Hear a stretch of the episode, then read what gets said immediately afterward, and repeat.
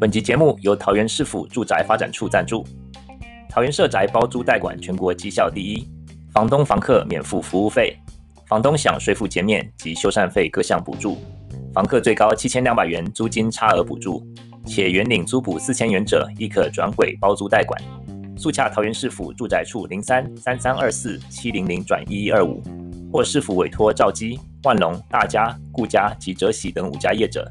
桃园市府做强力后盾，为你把关。遇到租屋纠纷，一九九九一通电话不怕求助无门。以上广告由桃园市府住宅发展处提供。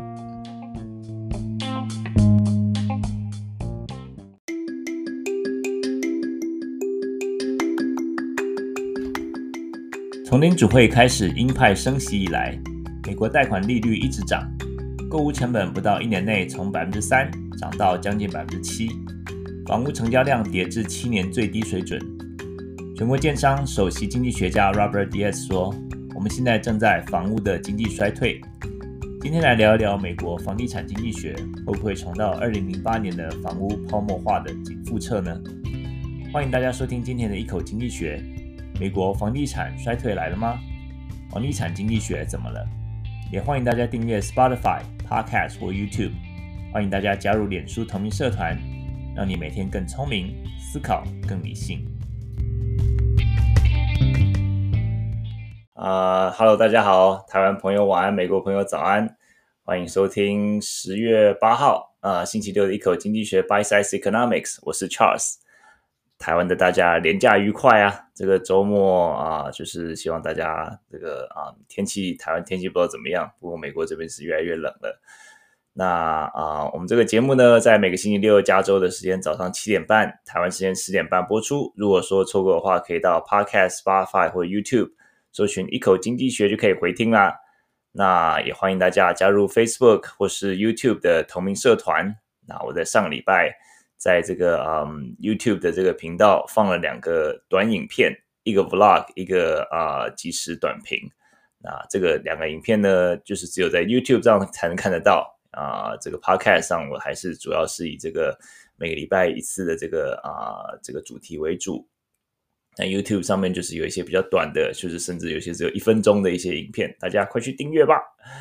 那嗯，上礼拜两个影片讲，一个是讲到嗯这个呃加州的这个农业，还有纳帕酒庄因为干旱受到影响，有一些这个图文不符的美食照。还有我们家的狗背狗照，大家赶快来 订阅。那另外一个这个即时短评呢，是讲到这个 Elon Musk 要收购 Twitter 了，就是变来变去啊，真的是搞不懂马老师到底这个呃在想什么呢？那我们等一下也会来稍微短评一下，那就是希望大家订阅吧。呀，这个很快，时间很快哇，就是到今年年底了，要十月了。那这个每年的这个年底，十月、十一、十二月都是商家摩拳擦掌的时候了。我想这个不管是美国，这个全世界应该都差不多。十月这个万圣节嘛，就是有糖果啊、服装啊、南瓜这些装饰。然后到十一月的这个啊、这感恩节，十二月的圣诞节都是这个兵家必争之地啊。大家开始呃馈赠礼物啊，然后买买买一些很多的好吃好玩的东西。那台湾好像也是过去几年也是万圣节越来越向美国看齐啊，一大堆变装啊，或者说小朋友要糖果啊，是幼稚园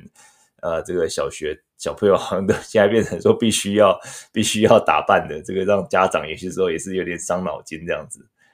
呀。这个很多人就是办这个土味土味圣诞万圣节 装扮。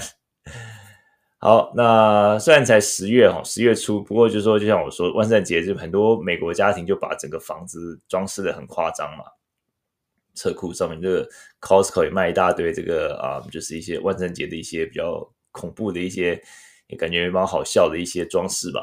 就比如车库上面也是很大很大的，像汽车那么大的蜘蛛。然后大致那草地上一大堆这个墓碑啊，什么西兰骨头、死人骨头，还有音效、声光效果，哇！晚上一到晚上就看到这个绿色、蓝色、红色，这个很好不热闹。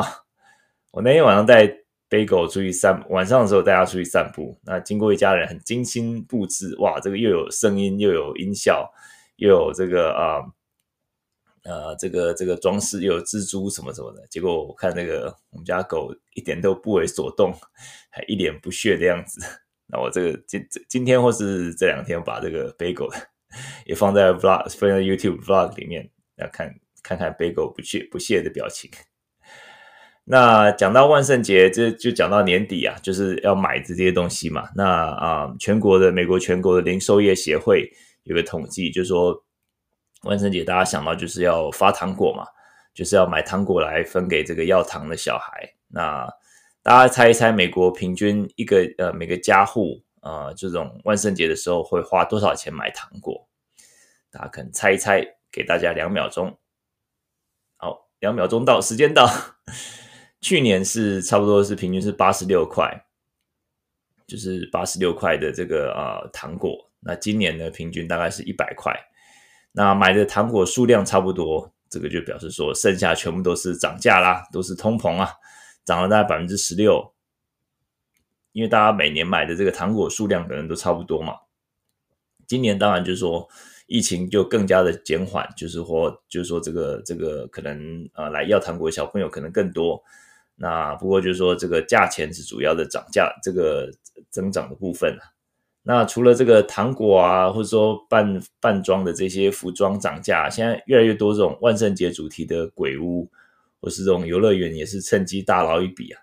这些不只是这些鬼屋，不只是走在里面那个惊心动魄，门票也是涨得惊心动魄。这个最有名就是啊迪士尼乐园嘛，它有一个叫什么 Mickey's Not So Scary Halloween Party，或者说有一个另外一个叫做 Oogie Boogie Bash。啊，Disney Halloween Party，你它是晚上才能让你进去的，所以说白天你还是一样照常的这个啊、就是就是迪士尼的这个呃门票。然后如果说你是啊、就是他他之后有些时候他是会清场。我已经呃，我我记得我们家好像有一年的时候去，刚好是在那边，可是我没有晚上的时候你他他就是早啊，就就是好像四点多就就结束，然后清场，然后你晚上还要另外再买门票。那门票就是晚上只有晚上这个 Halloween 的这个万圣节的门票，迪士尼那门票是啊、今年是一百最便宜最便宜是一百二十九，一百二十九就是一个晚上门票，然后比去年涨了大概百分之十三吧。另外，对不起，停车费要另外花钱了，去去年二十五块，今年三十块，停停一个晚上就要三将近就大概将近一千块台币，因为这个价钱是浮动的。在万圣节当天，甚至一张门票要卖到一百七十九块，哇，这个是呃一百七十九块大概多少钱呢？大概五千五六千块台币了。不过大家不用担心太贵了，因为你想着买都买不到，今年全部都卖完了。那另外其他很多的这个嗯这个呃游乐园呢，就有一个南加有一个 Nutsberry Fun Farm，就是呃叫做啊纳氏草莓。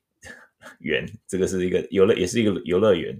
我记得之前有一个笑话，就是这个我问朋友说：“你去哪里？去南加去哪里玩？”他说：“Not very fun。”我说：“啊，不是很好玩，什么意思？”他说：“哦，no，Knott's Berry Farm，这是南加的另外一个游乐园。他们的这个嗯炸鸡很有名，对，他们的游游乐园旁边的炸鸡很非常非常有名。”不过他们的 Halloween Celebration 也是也是涨价，从去年的这个啊五十块门票五十块涨到啊今年的五十九块啊，然后这个环球影城也有这个万圣节的项目也稍微涨了一点。不过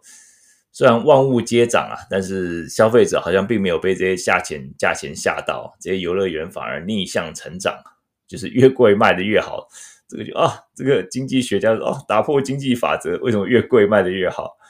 不过这个就是说，大家这个啊、嗯，就是可能到去年虽然说已经慢慢解禁了，可是到今年算是基基本上美国人已经没在管疫情了呀。不过就是说，这个今年的这个涨价其实是非常非常有感的，不只是在一些商品，然后在一些这些游乐园服务的这个啊、呃、项目，这些都是非常非常有感的。好，对，好，哎，对对对，好像就是它里面有 Snoopy，非常非常非常多 Snoopy，Nick 说是 Snoopy 乐园。对，里面好像有很多 Snoopy。好，今天有四则新闻，跟大家来呃回顾一下上个礼拜新闻。第一则是推特，就是我们刚才讲 Elon Musk 马老师终于又要买推特了。然后第二则是下礼拜一颁发诺贝尔经济学奖，我们来做一下预测。然后第三个是八月份的这个啊、JOLTS，就是劳工转职和工作开缺数字。啊，第四个是是九月份的这个非农就业指数。我们最后这两则是放在一起看。啊，因为这个是一个非常奇怪的、怪异的消息，就是说，the better it is, the worse it is，就是说，新闻越好，股市表现越糟；新闻越糟，表股市表现越好。这个礼拜充分完美的展现了这个两个两则这个啊劳动数字数据呢，一个是不好的消息，结果股市大涨；一个是好的消息，结果股市大跌。好，那我们先来看第一则，我们的教主马教主。为什么又要买推特了呢因为马他他从四月开始就一直在在在闹，他就说啊，一开始就说啊，我要买这个推特一股五十四块二，哇，那时候就大涨，推特把推推特一股就一直推到几将近五十四块那那个啊这样子一个价格。然后呢，后来就说哦，不买了，因为什么推特太多假账号什么的，然后感觉就是歹戏拖棚，最后就是。告上法院，然后最后这个这个礼拜二呢，他忽然又说啊，我还是要买，最后收购收购价还是一样五十四块二，然后是突然就是有点像飘忽不定吧，就是让人家真是 参不透啊。那最后啊、就是说礼拜二的时候宣布的，那礼拜二一下 Twitter 一下涨了百分之二十二，然后到昨天收盘为止是这个四十九点一八啊，那也算是一个啊接近五十四块这个收购价了。那法官呢，他也宽限了他一些时间，让他在十月二十八号之前规定，呃，要完成这笔交易啊、这笔算是啊、总金额是四百四十亿美元的这个社交平台的交易呢，希望就是就此啊、就此结束。哇，这个投资人实在是心脏无法负荷这么 这样子云霄飞车。那不过当然就是说马教主在想什么，大概没有人没有人心没有人知道啊，而且他最近有点在拉仇恨值。看到这个，我在这个 Facebook 上有写，看有些人就说啊，在他在拉仇恨值，他最近有些讲的一些话让乌克兰人跟台湾人很不爽这样子。不过我们就是来看看说，就是他的这个，如果说他今天真的啊、呃、买了推特之后呢，推特会变成什么样子？那当然我们没有办法预测啦，但是我们可以就是就他过去的发言来看到，呃，或许会变成一个怎么样的一个景况？推特新的推特在马 Elon Musk 的这个。呃，领导之下会变成什么样子？那当然就是伊朗马这个人就是有点大炮性格啊。不过好处就是说，因为他想到什么想到什么就说什么，所以说他讲什么话通常就是呃有一个你照他脉络来讲的话，就应该可以大大概可以想到说推特会变成什么样子。那首先呢，就是说他一直强调这个言论自由。那他一之前是说推特是言论自由是啊、民主运作的基石，他他真的是非常非常喜欢推特。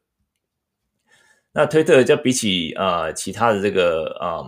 嗯 Facebook 啊或者 Instagram 来讲，它的这个管这个嗯监管机制或是言论管制其实已经比较松了。我觉得 Facebook 其实最近大家越来越不喜欢用，因为就是说好像留个言，然后有一些关键字或是一些图片就会被啊、被这个被 block。他说什么啊已经呃什么什么违反什么嗯社团规定什么什么的，对啊，就是它自动自动的这种这种。这种这种审查机制是太过严格，很多人就越来越 Facebook 越来越呃大出走潮这样子。那 Twitter 相较起来，其实它的监管是很松的，但是即使这样子，这个 Elon Musk 还是觉得有点像太啊、太多的监管，因为 Twitter 它现在目前对于一些假新闻啊或是一些仇恨言论都还是会还是会制止嘛，还是会把它删除。那这个 Elon Musk 他就一直批评说这些审审查机制过于严格。那当然就是说，他就说，所以说可以呃想见，就是说他一旦呃当上 Twitter 老板的话，那肯定就是会把 把这个所有的这个啊、这些限制拿掉。那这样子一来，就是很多时候很多像去年开始，就是从拜登选举啊，像川普他一直坚持这些啊、选举的这些假新闻。啊，这些其实都是已经啊，就提出在各全全美各地已经提出诉讼，而且都被在法院都已经被被打回票了。然后都还是，但是还是在很多这种比较小的这种呃社群媒体，在比较右派的社群媒体在在泛滥，在这个算是一个温床这样子，或者说一些疫苗的一些错误的公卫信息，这些都还是会呃，如果说这些限制一拿掉的话，可能就会变成一个温床。那如果说大家想想要看看这个 Twitter 之后会变什么样子，就是大家看美国一些比较极端的社群平台，就是现在川普总统常常在用的，叫有些是叫 Parler 啊、Gab 啊或 True Social 这些，这些这些基本上就是完全没有限制，就是哇，这个上面什么什么言论都有，什么 Conspiracy Theory 啊，也这个疫苗疫苗这个。这个什么呃言论啊，假的假信息啊，然后说什么是民主党都是一群什么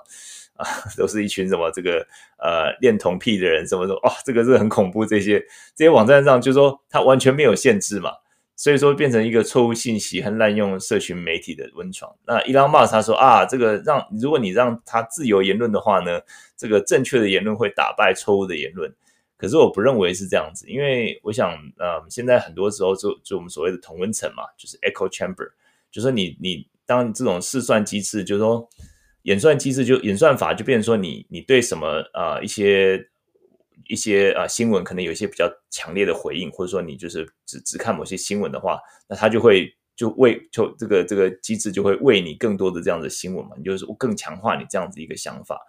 那这样子一个就是越来越极端、越来越错误的信息，你就会深信不疑。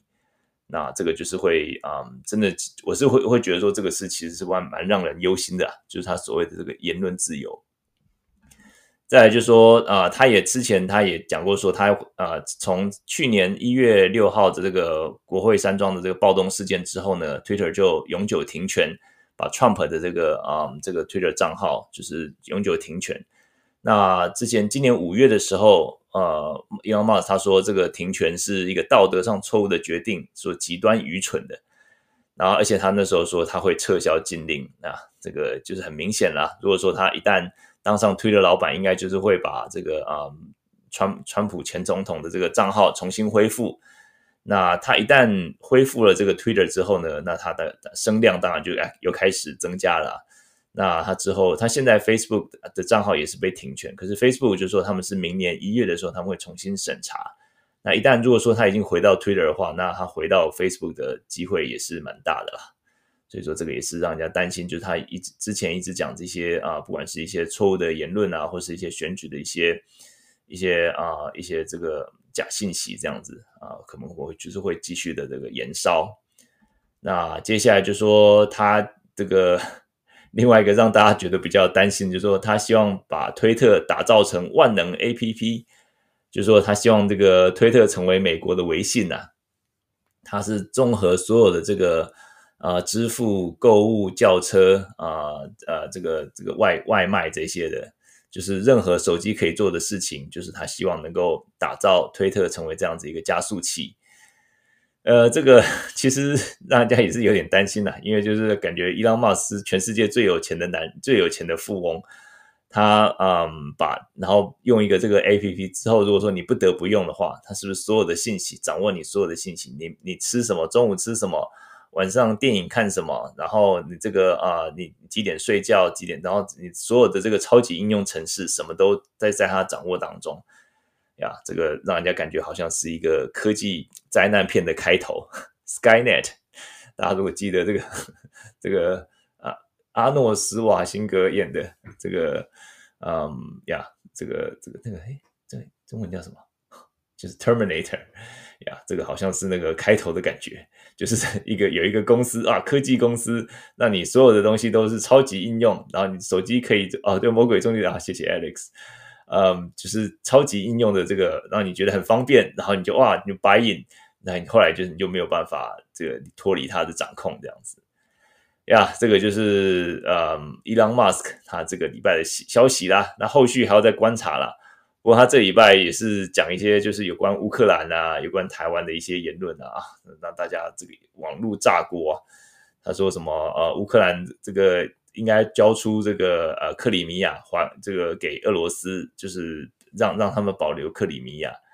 然后说什么乌克兰应该成为一个中立国啊，这个 乌克兰马上就不爽啊。接着他又说，呃，台湾应该变成呃这个特别行政区，交出一部分主权给中国啊，相信中国对台湾一定比对香港宽松。哎，我觉得这个人一旦有钱哦，可能觉得说自己什么都是什么都都可以做，什么都可以讲吧。而且这个，我想他还是好好做他电动车跟太空梭就好了，真的是不适合拥有这么大的权力啦和话语权。这个也就是比较比较有争议的地方。不过，我想这个他之所以变成这么嗯有钱的这个有钱的这个人，也是嗯或许也是因为他的很多的执念吧。好，再来第二个新闻，就是诺贝尔经济学奖是还没有公布，是下礼拜一公布啊。看这个，哎，Lawrence 学弟在下面，我们下礼拜可以来这个聊一聊。啊、礼拜一公布，不过现在有一些啊、网络上比较大的呼声啦，那我们就是来稍微很简单的预测一下。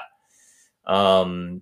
呼声比较高的一第一个是这个嗯，幸福经济学。这个 Richard 啊、uh,，Easterling 在 USC，然后啊啊、还有一个叫做 Richard 啊、Layard 在这个伦敦政经学院，跟 Andrew Oswald 他在 University 啊、uh, Warwick 在英国，他们在讲的是怎么样的量测幸福或者说一个国家的这个啊、福利指数。那第二个比较呼声比较高是发展经济学的这个嗯、，MIT 的 S. Moglu 啊，不是不是那个最有名的，他是这个 Darren S. Moglu，然后啊、嗯，他也是很有名啊，他之前也拿过克拉克奖章，然后啊，还有 MIT 的另外一个叫做 Simon Johnson，然后芝加哥大学的这个 Robinson James Robinson，然后第三个比较有可能是行为经济学的呃 Samuel Bowles 啊，跟呃 Herbert 啊 Gent 啊 Gentis 啊 University of 啊，Massachusetts，哦，Acemoglu 要到台湾呀，他真的是太有名。我觉得说这个 Acemoglu 得奖的机会还蛮高的啊。Acemoglu 啊，Johnson 跟 Robinson，他们就是啊，对于国家的政治跟经济制度，对于经济发展的影响有很多的研究啊。我觉得说在嗯，他们的这个研究在世界银行啊、IMF 啊，还有这个国际货币组织。啊、或者说国际一些贸易组织都有很多引用他们的政策制度，然后尤其我觉得就是尤其像现在疫情之后吧，发现多很多国家就说疫情之后就是哎，这个好像挺过来了，就战战就是他们的经济政策也让他们的国家挺过这一阵这个啊疫情之后的这个啊冲击，那有些国家就没有挺过来。那所以说，我想在这个疫情之后的世界经济发展，呃，对对这个啊、发展经济学可能也是蛮重要的呀。那发展经济学其实也很久没有拿诺贝尔经济学奖了，所以我觉得可能也是也是也该轮到他们了。不像我们这个贸那个 trade economist，从那个 Krugman 之后，呃，克鲁曼之后，大概就没有没有没有发没有贸国贸国际贸易的这个啊、这个。诺贝尔经济学奖了，这个发展经济学也是一段时间没有了。不过，因为他们这个 Acemoglu 他的啊、他做的一些模型啊，这些其实都是啊、都是还蛮影响蛮具深远的啦。所以我觉得他得奖的机会还蛮大的。那我们就下礼拜一来看看吧。好，谢谢 Lawrence 的分享。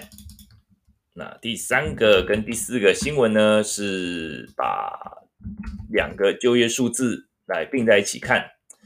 我刚刚说了，呃，the better it is, the worse it is。越好的新闻就是表示越坏的新闻，什么意思呢？这个八月，呃，一开始是这个八月的这个 JOLTS，就是工作开缺和转职的一个数字。那啊、我之前有有在听我们节目的人，应该都知道，就是啊、这个每个月呢有两个，一个是非农就业数据，这个劳动数据是每个月每个月第一个礼拜五公布的。第二个是这个 JOLTS，就是劳动劳动开缺跟转职的数字。劳动开缺跟转职数字通常会延迟一个月，因为他们比较花比较多时间来统计他们的问卷回收等等的。那这个劳动开缺、劳动开缺跟转职呢，可以告诉我们啊，这个整个劳动市场的紧绷程度。那这个非农就业指数呢，就是可以告诉我们说有多少员工在找找工作的人找到工作了。所以说这两个这个要要合在一起看。那八月我们现在看八月这个劳动开缺跟转职数字呢，其实是呃这个明显的开缺是降了很多，七月份的开缺是一千一百啊一十万七千，就一千一千一啊一千一百万的工作，然后到八月的时候掉了大概百分之十，掉到啊一千万零五千，那这个也比预期掉得多啊，这实在是一个不好的消息。但是呢，不好的消息就是好消息，因为这个联准会来看，哇，他们的这个工具终于奏效了。就是当工作开缺开始减少的时候呢，表示厂商就是可能对前景不明，然后因因此就是他们开始减少投资，或是员工的开缺也减少，那就联准会看到就是哇，他们的工具奏效了，那或许接下来他们就啊十一月、十二月的这个升息的步调可以或许或力道可以或许不要那么不要那么重。那这个星期二公布的这个劳动开缺数字的道琼马上猛涨了七百多点，哇，百分之二。两个百分比以上，但是呢，but 接下来星期五公布的，好，我再把它拼上来。第四则新闻，星期五公布的九月份的非农就业数据，又让又让这个道琼暴跌，为什么呢？因为九月的数字太好了，那个的好好消息就是坏消息，对不对？呃，九月的非农就业数据呢？就是啊、出现之后，就是看到说啊、啊，你不要管星期二的数字，nothing's changed，就联准鲍尔叔叔就说啊、，nothing to see here，他们原本的这个步骤，原本的步调，他们要升息的步调，并没有受到任何的改变。为什么呢？九月的这个报告有几个资料点啊、让股市一下子又 赚的都吐回来了。第一个就是说，他们的这个非农就业增加了啊、在九月增加二十六万三千个工作。这个数字其实啊、虽然是比之前的来的前几个月来的少啊、今年到到九月啊，这、今年二零二二年平均是每个月增加大概四十二万，九月增加二十六万三千，所以说算是比较减缓，但是还是太强劲。就说坏消好消息就坏消息嘛，所以说就表示说太强劲，就表示说呃联储会继续升息打击通膨的这个啊、呃、力道可能不会减，不会啊、呃、不会缩手。另外就是说，劳动参与率又跌了零百分之零点一，就表示说这个工资上涨的压力还是在，就是说他们的这个啊、在找工作人就变少了，那失业率又掉回百分之三点五，之前上个月增微增到百分之三点七，那现在又掉回三点五，就表示整个啊劳动市场还是供需不均呐、还是呃需求大过供给，就说在找市找市求人还是比较多，多于人求市，所以继续升息是必要的。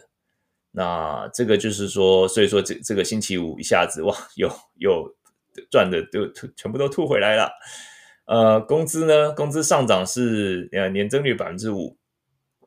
比起前几个月稍微缓一点，降温一点点，百分之前几个月都是百分之五点四，百分之五点二。那就表示说，其实啊、呃，这份报告来讲的话，我觉得说八月份跟九月份这两个报告一起来看的话，其实呃，我是觉得说联准会的。这个升息的这个步骤应该开始奏效了，因为这毕竟就是说，你看到这个，嗯，这个工作，呃，工作开，呃，工作开缺开始减少，然后啊，非农就业的数人数开始啊降温，它还是在增加，但是是降温的状态，所以说没有像前几个月这么强了，就表示说他们的这个工具应该是开始奏效了，因为很多这个数据算是一个慢慢的终于指向同一个方向。但是呢，呃，联准会之前也说，他们不会一看到苗头啊，就或者说看到经济啊开始放缓就开始缩手。所以说，十一月初，十一月一号、二号就是第一天，十一月的第一天跟第二天的这个利率会议呢，呃，目计目前的预计应该还是升三码的机会蛮高的。那当然，就市场就是很不喜欢升这么这么又急又猛，已经连续好几个月。好几次利率会议都升那么高了，但是这个也是没办法的事情，是无奈之举啊。所以我们就是继续来观察吧。那这个啊，十一月一号、二号的这个利率会议之前呢，最后还有一个关键的数据，就是接下来这个礼拜的 CPI 指数。那我们看看这个 CPI 指数啊，九月份的 CPI 指数怎么样？那不过目前我想呃，联准会他们的这个嗯，就他们的言论啦，还有发表言论跟鲍尔的这个。呃，立场我觉得说应该还是会继续的，继续的这个，继不会松手啦，意思是这样子。好，那我们今天这四则新闻差不多就到这边，那就是上半段结束，那我们就开始今天的主题啦。那我们今天的新闻啊，讲到马教主，讲到这个诺贝尔奖的这个预测，然后讲到两份的这个劳动报告。那这个礼拜呢，我们来聊一聊房地产经济学。翘首是来教大家投资，不是投资，千万不要找经济学家。哎，这个我是来这个事后诸葛一下吧。不过就是来也是来分析一下这个啊、这礼拜讲房地产经济学，然后来看一看说，很多人就是最近的这个房地产，因为就是升息的关系嘛，所以感觉房地产一下子降温下来，比起在疫情中间，好像呃马上降温了很降温了不少。那另外呢，很多人认为说这个是会不会是这个泡沫化？很多人就是这个啊，零八年、零九年那个有点。过度的这个受到 traumatized 啊、就是有点太过的这个受到影响太大了，很多人还没有回神过来，觉得说啊，会不会又再一次的这个房屋泡沫化，又是金融危机呢？那我们就来今天来聊一聊房地产经济学吧。这个我想三月从三月联准会开始升息以来，所以美国的贷款一直涨，一直涨，一直涨，从呃去年的百分之三不到。一直涨，一路涨，涨到现在近将近百分之七了。所以说，三十年的这个，我现在我现在说百分之三、百分之七是这个三十年的这个呃固定利率的贷款。那这个是美国人用的最多的，因为三十年固定利率贷款，就是说你一旦锁定之后，这三十年就是不不会变。所以你在低利率的时候，你就是会尽量会贷款会锁定，然后啊、你就这中间这三十年就不变，那你就是赚到了，买到赚到，对不对？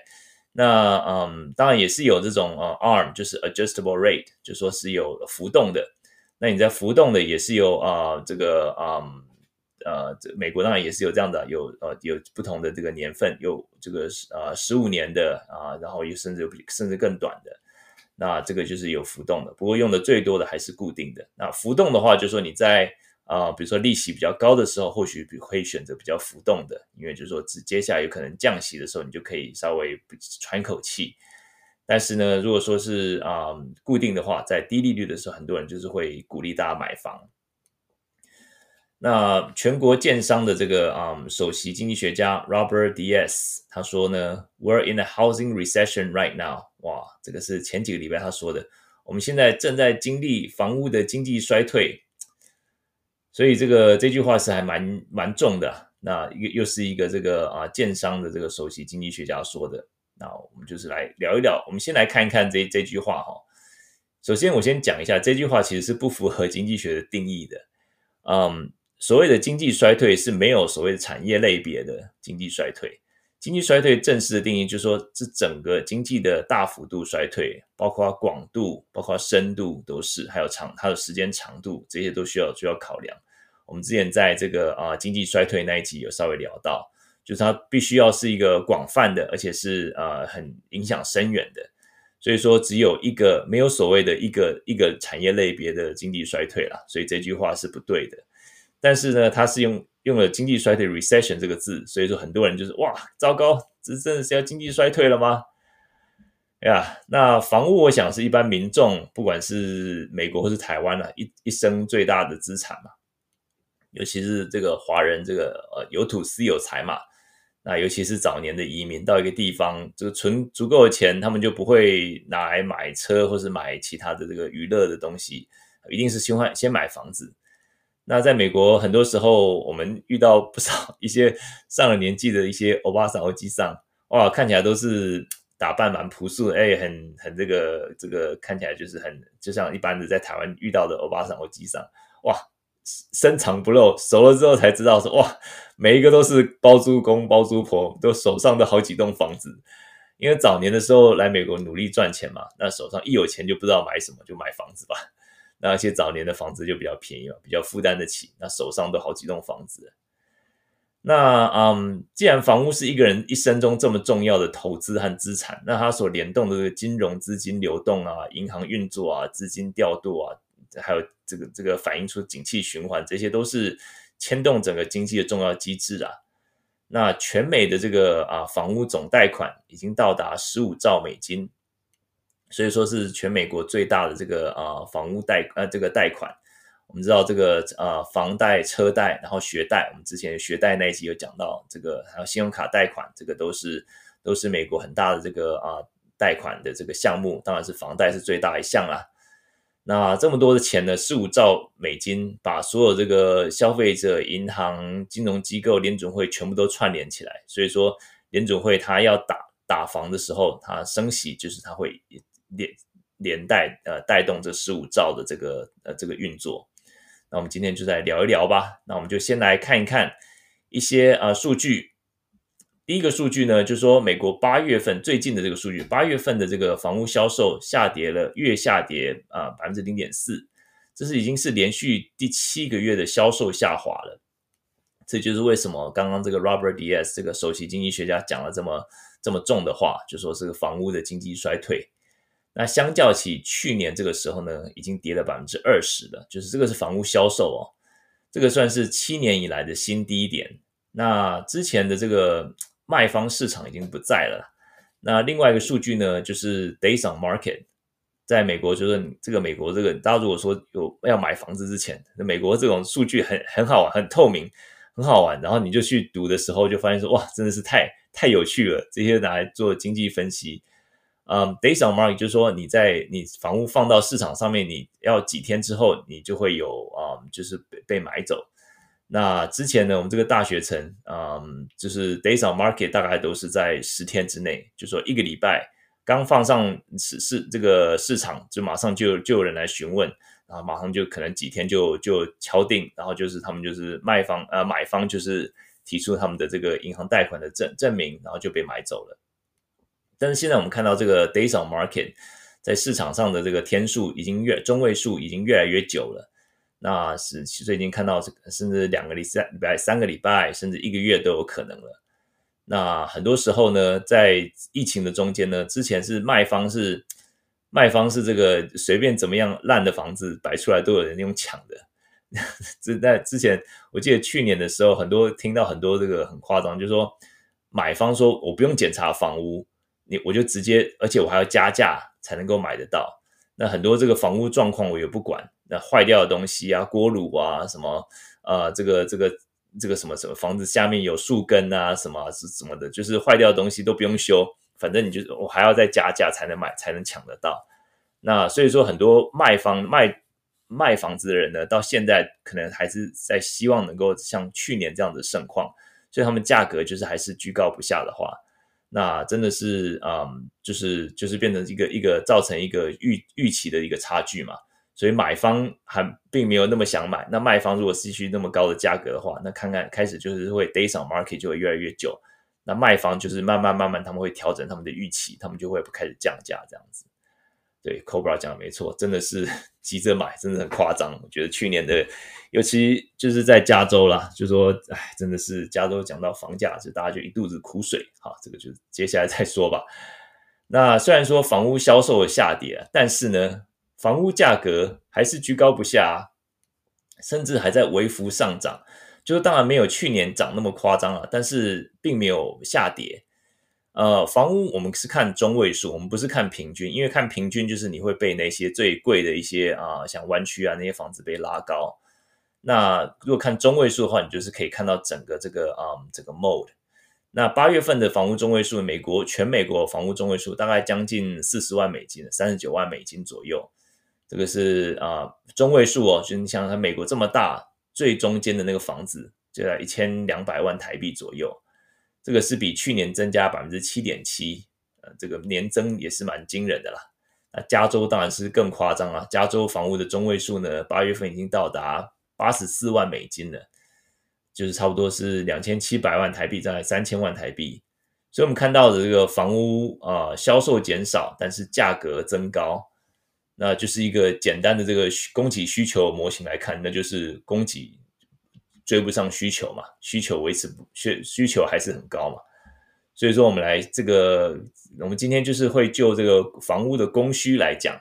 然后我们在讲这个供需之前呢，来先来看看这个联准会这个大掌柜的运作，它在房地产产生了怎么样的作用呀？东岸也是蛮夸张的呀，真的是全美真的都是都大家都在抢房子。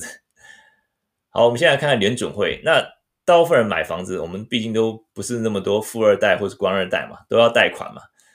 嗯，cash down 的人实在是少之又少啦。那这个美国最常用的贷款呢是三十年固定利息，这个我之前讲过了。那就是从百分之三，去年十月的时候大概百分之三左右，一直一路上涨到现在大概百分之六点七，将近将近百分之七了，整整多了一倍还要多。那这个当然是因为联储会升息的关系啦。那很多人就是刚听到我这个时间点，可能觉得说，诶，如果说这个比较敏感的朋友呢，就说，诶，联准会明明是今年三月才开始升息啊，为什么这个房屋的利息是从去年十月就开始开始涨了？对，你的观察是没有错的，对，非常聪明，给你给你这个一颗星。美国的房屋利率和基这个联邦基本利率是它联动没有那么太大，时间上的联动。但是它是跟这个十年国债殖利率是基本上是同步的联动关系。那十年国债殖利率呢，又跟呃这个啊、又是一个对于联邦基准利率的一个预期的一个反应。所以说，在去年十月的时候，他们预期啊、联准会要开始升息，要开始打击通膨的时候呢，这个国债殖利率开始反应了。那国债殖利率一反应，这个就反映在这个啊、这个房贷上面。所以说。他在去年十月的时候，他开始反应的时候，所以说就是早在半年前就开始，呃，这个利息开始涨了。那，嗯，美国通常投款啊，大家台湾不知道投款都要放多少，可是我看美国人呢，呃，华人是也是会都会放蛮多，至少百分之十、百分之二十、二十五甚至更多。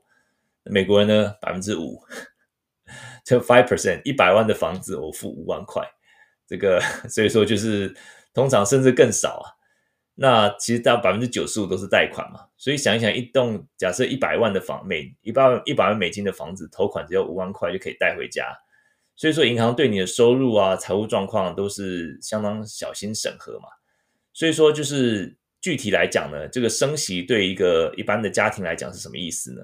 就说比如说你去年十月的时候在看房子，然后你要看房子之前呢，你要先你要 make offer 之前呢，你要先。银行先拿一张这个 pre-approval letter，pre-approval 就是说我在银行就是像要要要确保说我有啊、就是啊、被批准要可以贷多少钱的这个贷款，就以我的收入，以我的信用记录，以我这个啊其所有的这个啊这个所有的所有的都都加起来以后呢，我可以被贷呃这个银行可以借我多少钱。所以我拿这张这个 pre-approval letter 去去啊、来跟我的跟卖家来来商来这个出价，就是说你不是漫天喊价，你不是随便随便随便砍价，你说我我的确有银行会借我这么多钱，所以我来出价这样子。那比如说呢，去年假设说你被批准呃随便呃五十万美金好了，五十万美金你的这个呃每个月差不多是在要付一千五百块美金的这个这个。这个啊、这个贷款吧，就是嗯，就是在在百分之三的利息的时候，这个就当然是只有贷款的部分。我们现在很粗略的在讲，那嗯，在在市场上呢，你稍微哎犹豫了一下，就是哎，到底该不该买呢？到底 是不是要买呢？结果一年后呢，到了今天，即使在你薪水跟财力都不变的情况下，你如果今天再去啊、跟银行跟你原本的银行再去要一张这个啊、pre-approval letter。你被批准的金额呢，马上被腰斩，你只能被批准二十二万多美元而已。因为你你的这个财力来讲的话呢，你去年可以负担每个月负担一千五百块的钱，呃，是在百分之三的利息下面。可现在是将近百分之七的利息之下呢，你只能被批准大概二十二多万美金。也就是说，仅仅因为你的迟疑，你原本可以买的房子呢，一下子哇，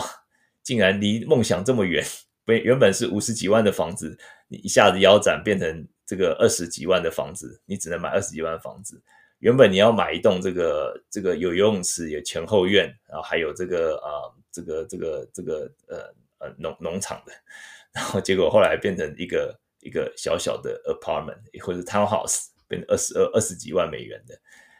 呀这个就是这个这个利息升息之后呢，联准会造成这个啊、整个市场降温，然后造这个大掌柜，让造成这个需求降低。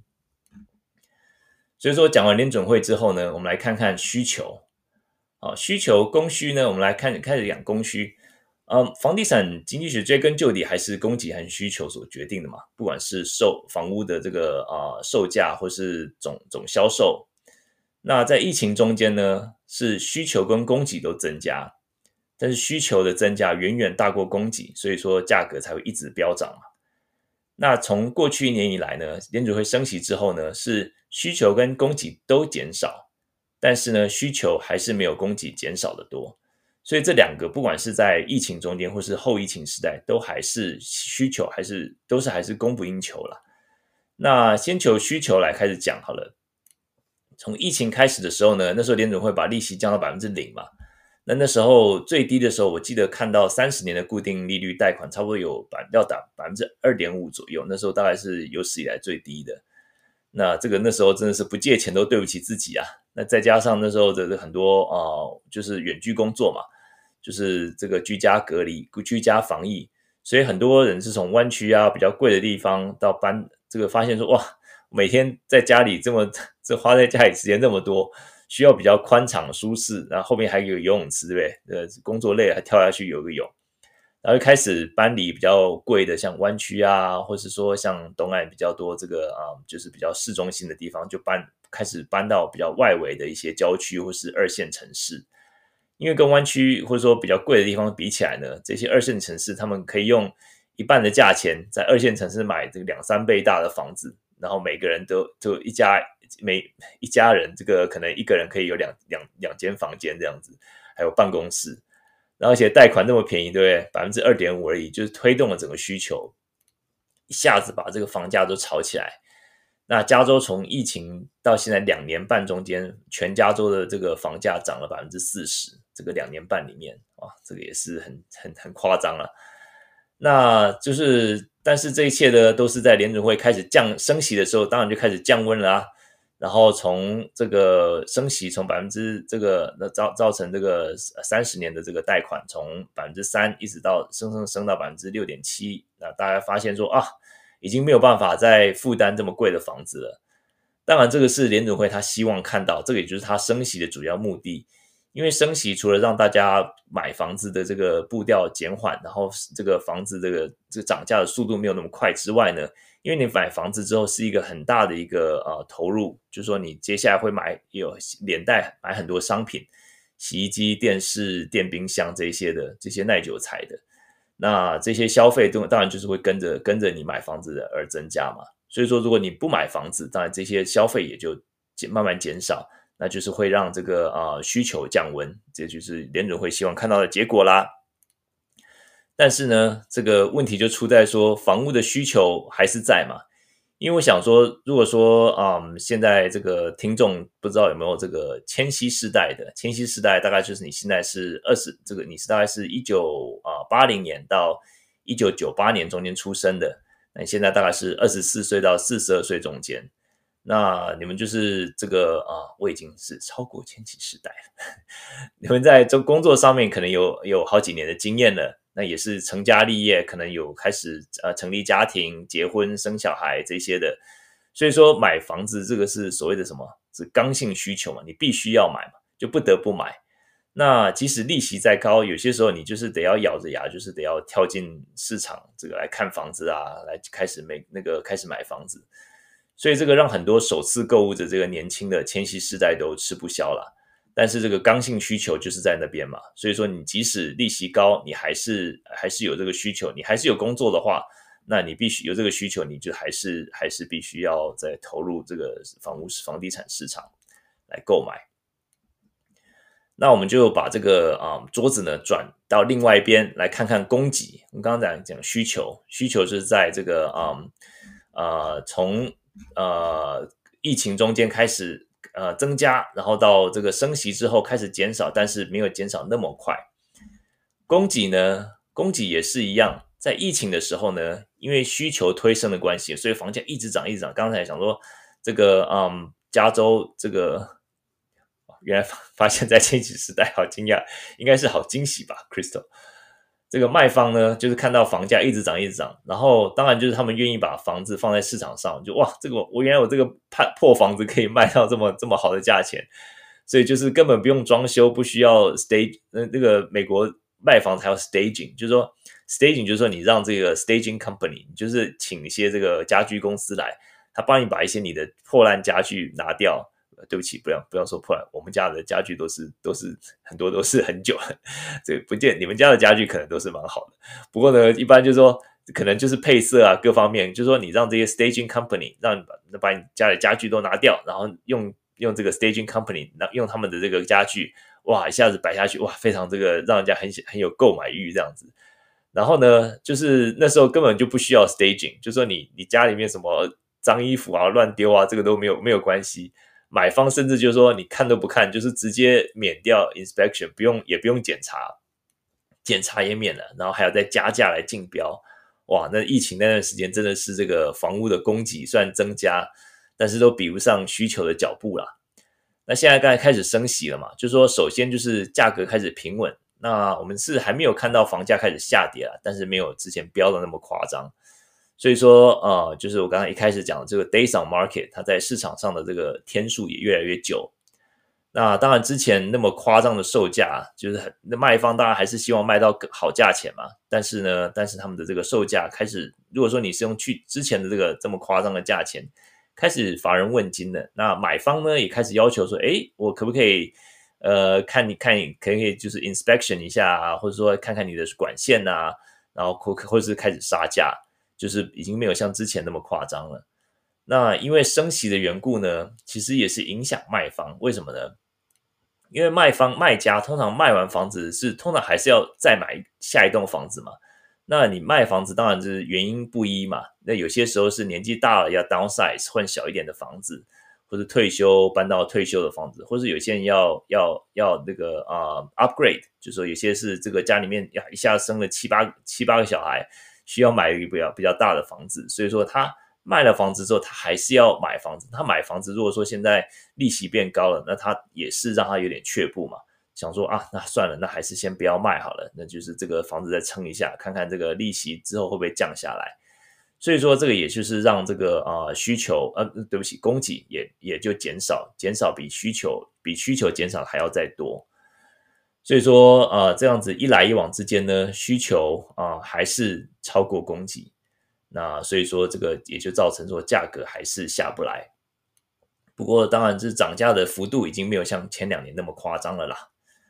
那这这样子在房房地产市场真正的输家呢？我想应该是这个啊、就是这些非买不可的千禧世代吧。就说在抢抢房子还没有抢到的千禧世代，因为你就是有这个需要嘛，然后又抢不到，所以说就是是啊、有点有点不准的。然后另外呢，最更惨的就是说，有些人是在啊、买预售屋的一些朋友。就说你在可能在去年前两年在看预售屋的时候呢，就是哇，这个房子很好，而且你当时的这个财力是可以负担的，然后你就付了定金，然后呢，付定金之后呢，这个是那时候是你薪水可以负担得起预售屋的价格嘛。但是现在如果说你要负负担同样的房子，你必须要更多的薪水，你这中间薪水没有调涨的话，甚甚至就说银行就没有办法贷你那么多钱，贷给你那么多钱。那很多时候，你的薪水你没有办法负担同样价格的房子的，所以这个时候就是，嗯，就必须要到处借钱啊，或者说是被迫牺牲定金啊。呃，定金很多时候是好几千块、五千块、六千块，甚至到上万的都有，一两万块都有。所以说，这个，嗯，很多时候这个买预售的朋友可能也是有点，呃，有点这个时候就感觉到痛感。那嗯，最后我们来讲讲说这个嗯，到底是要到底是要怪罪谁呢？是要怪罪很多人，就是怪罪这个投资房，就是很多人就是哇，都是这些投机客来炒房的。其实我觉得美国房房屋市场一直以来都是供不应求。其实嗯，最主要的呃原因，我觉得是在嗯追根究底，其实是在法规的法规的关系。因为美国的法规很大一部分是来鼓励民众长久持有房子，就是说他不鼓励你一直换房，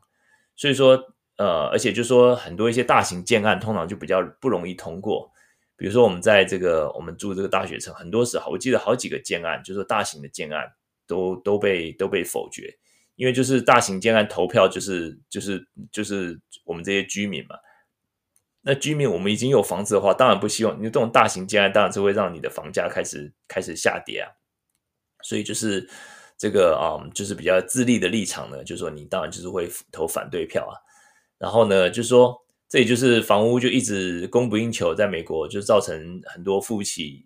房子，就是说就买不起房子，就干脆当街友。那这个也是真的是一个美国奇景之一啦，尤其在美国比较温气候比较温暖的地方，像南加州啊，在高架桥下面都是皆有的帐篷，这也是变得很夸张。那很多人就是怪罪这个地产大亨啊，把房子拿来炒房嘛。其实，嗯，大部分投资房的买方啊，都是像你像我一样这种投资者，就会说像我刚才说这个早年来这个美国这些欧基桑，现在的欧基桑、欧巴桑，他们都是深藏不露啊。他们他们也都是辛苦钱嘛，也都是自己呃一点一滴这样子攒下来的。那他们也是一个算是他们的一个财富累积的一种方式嘛。那其实我觉得啊、法规的一些呃规定的影响是比较大，因为法规怎么规定，你人当然就是会趋利嘛。那当然就是会就你提供这样子一个 incentive，它当然就是会就是那个上有政策下有对策嘛，你就是会会因应的这样的一个政策来改变嘛。所以就是可能他们的他们就鼓励大家长久持有房子，而且就是大型新建案比较不容易过，这就造成长久以来供不应求的关系。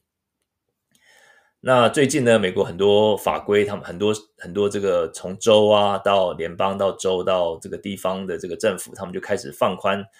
一些 ADU 的这个监管法案。ADU 是叫做 Accessory Dwelling Unit，叫附属住宅单位。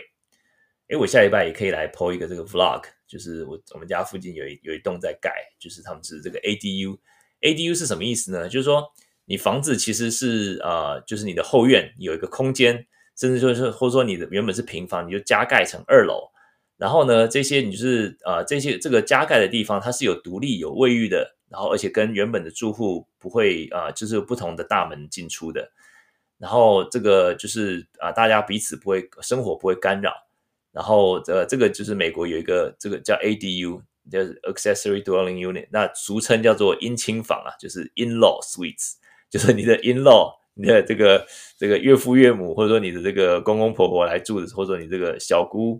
这个这个小姨子来住的时候呢，你就是让他们住这里，就是大家生活不不不彼此干扰，可是还是可以住在一起。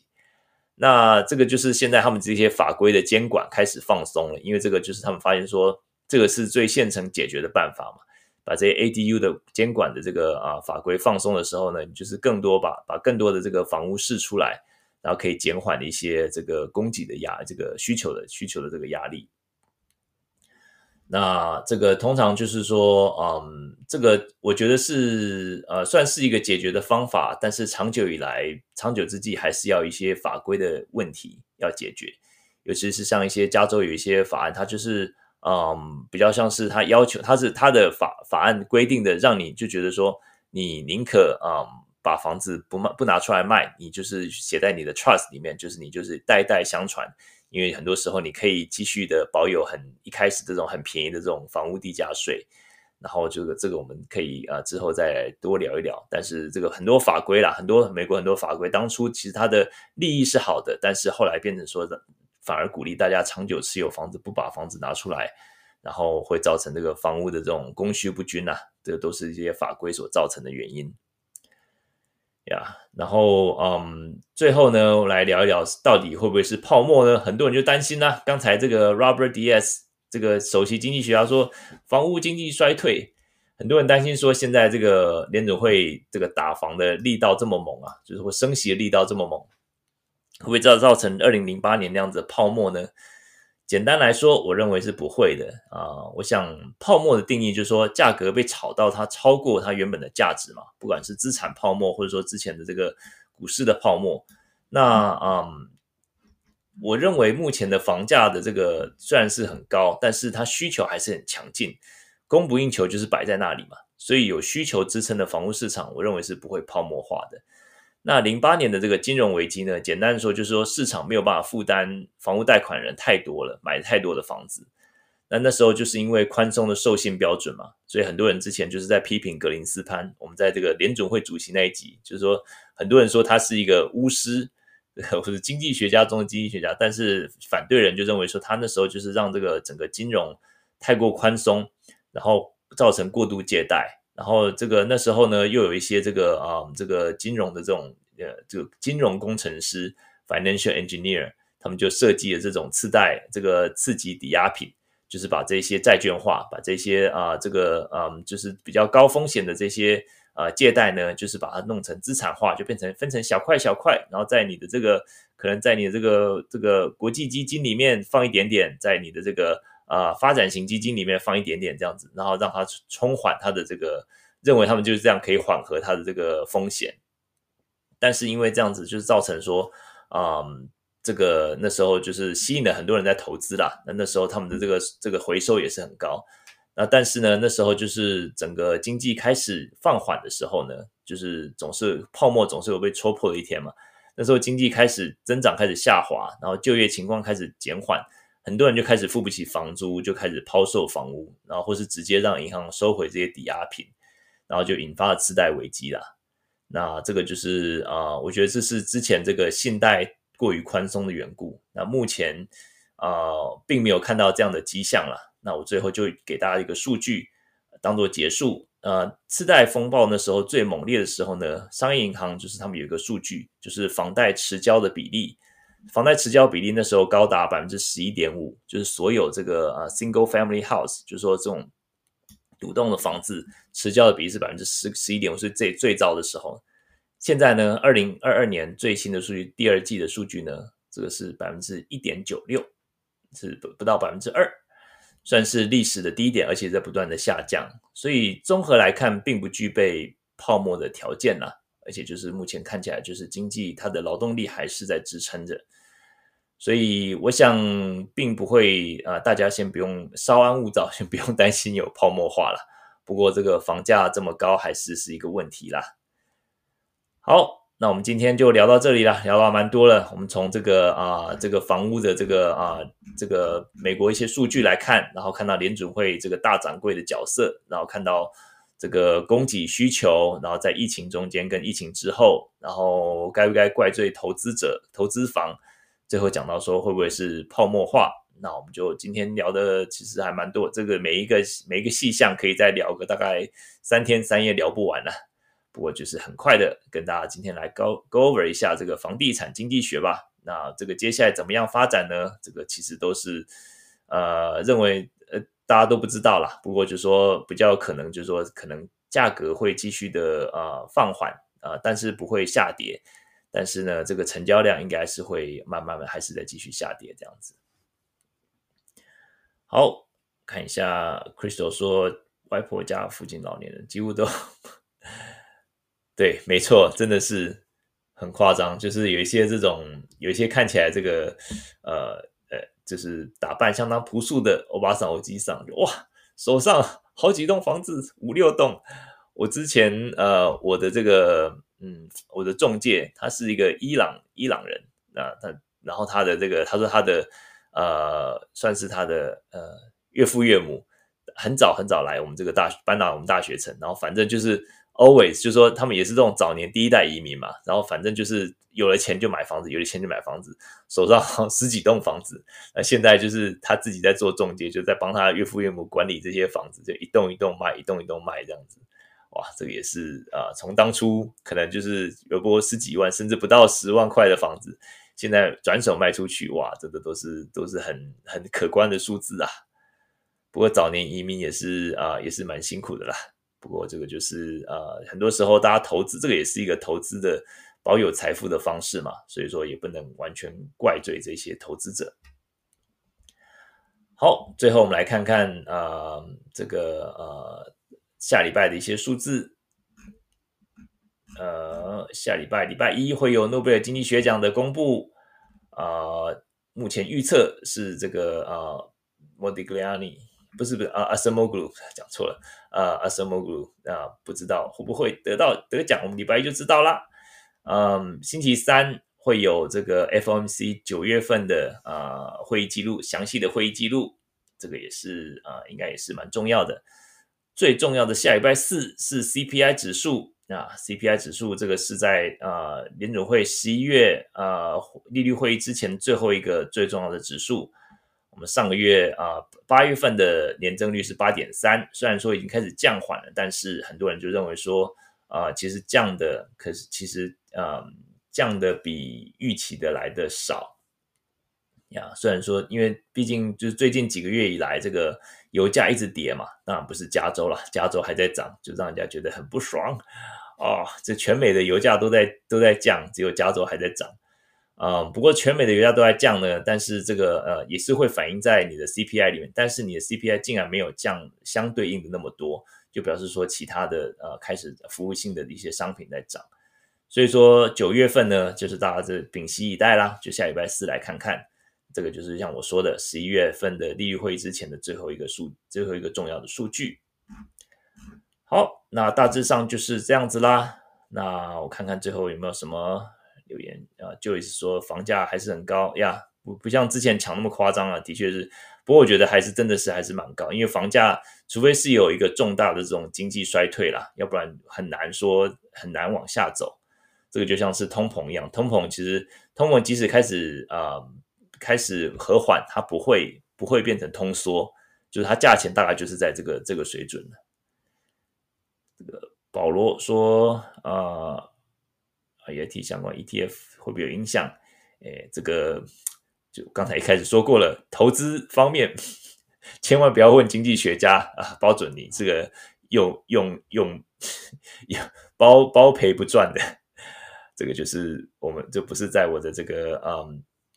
不是在我的这个范围里面啦。不过租金啊，瑞说租金还是在上涨，租金跟房价其实是相关联、相关联性很高的。所以说房价房价上涨，租金肯定就是肯一直在上涨啦。